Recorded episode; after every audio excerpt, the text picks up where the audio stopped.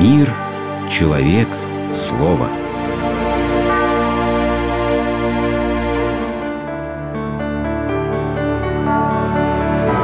Религиозная энциклопедия. Библия.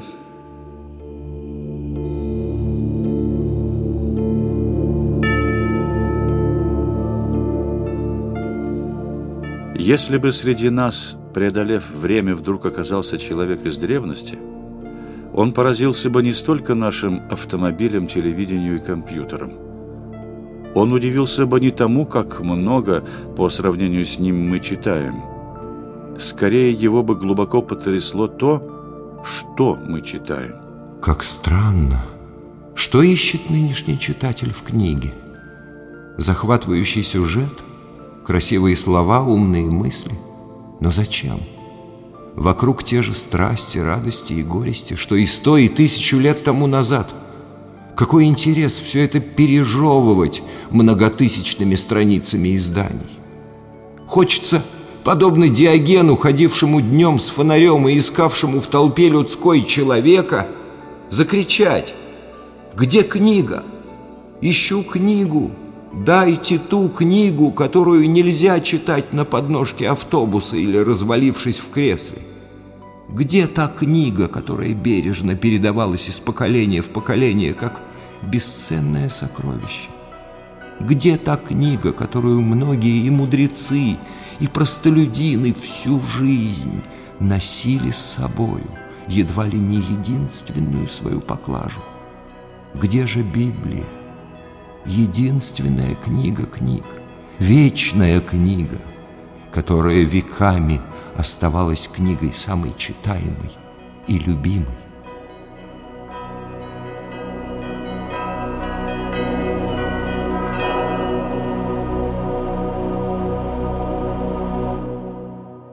До изобретения книгопечатания, когда нельзя было одним нажатием кнопки запустить многотысячный тираж – Человек хорошо думал, прежде чем начинал писать.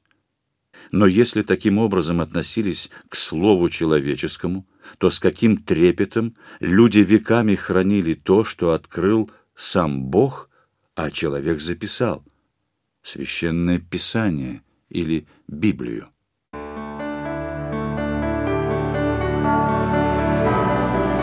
Вы слушаете программу «Религиозная энциклопедия» из цикла «Мир, человек, слово».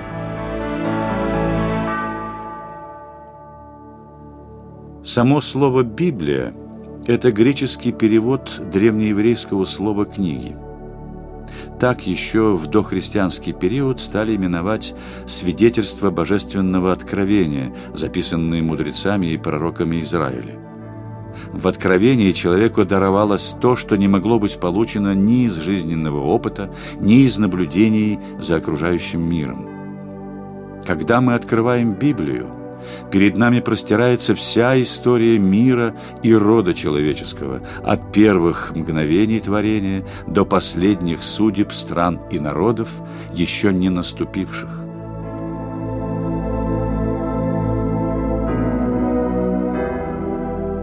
Начале сотворил Бог небо и землю. Так начинается Библия. Ей гряди, Господи Иисусе. Это зовет свидетель божественного откровения или апокалипсиса апостол Иоанн Богослов – Библия писалась почти на протяжении двух тысяч лет. Писалась разными людьми, и образованными книжниками, и простыми рыбаками, и знатными царями, и малоизвестными авторами. Но она удивительно целостна. Ведь разными устами говорил один и тот же, перед которым весь бег наших столетий как один день. Бог Библии – это тот, кто сам – делает первый шаг навстречу человеку. Это тот, кто открывает о себе нечто такое, что впоследствии веками пытается понять человеческий разум. Бог который открывается в Ветхом Завете, не безликая космическая сила, а Творец, создавший все своей волей и словом. Он обладает природой и разумом, которые превосходят всякое человеческое понимание. В Библии Бог не просто говорит что-то о себе, нет.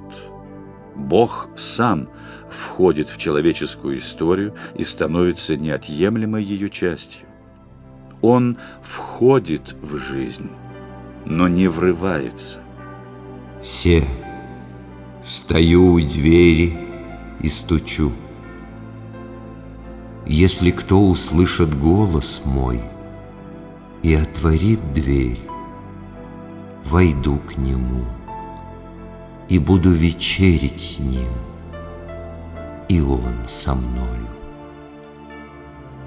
Поэтому Бог Библии – это Бог, который заключает союз, завет между собой и человеком.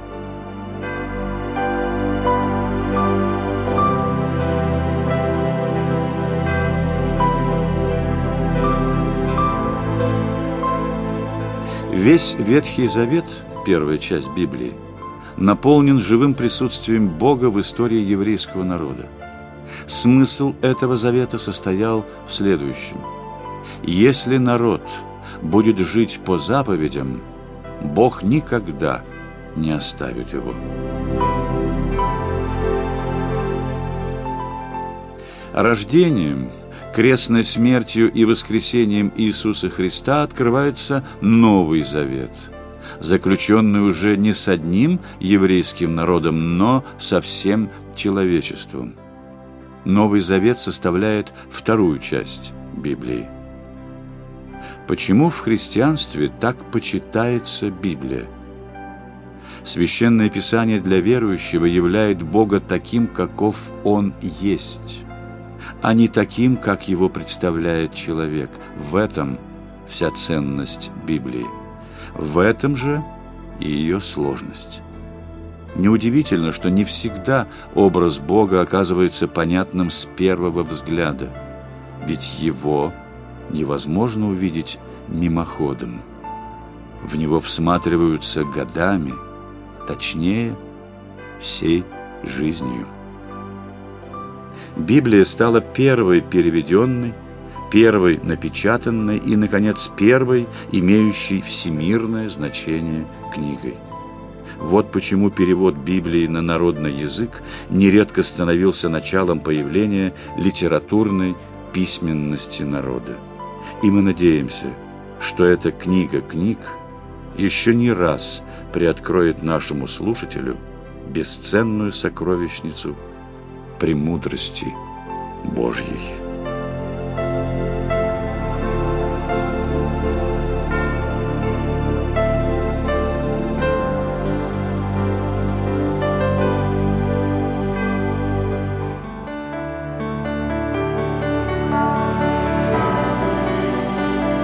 Вы слушали программу «Религиозная энциклопедия» из цикла «Мир, человек, слово».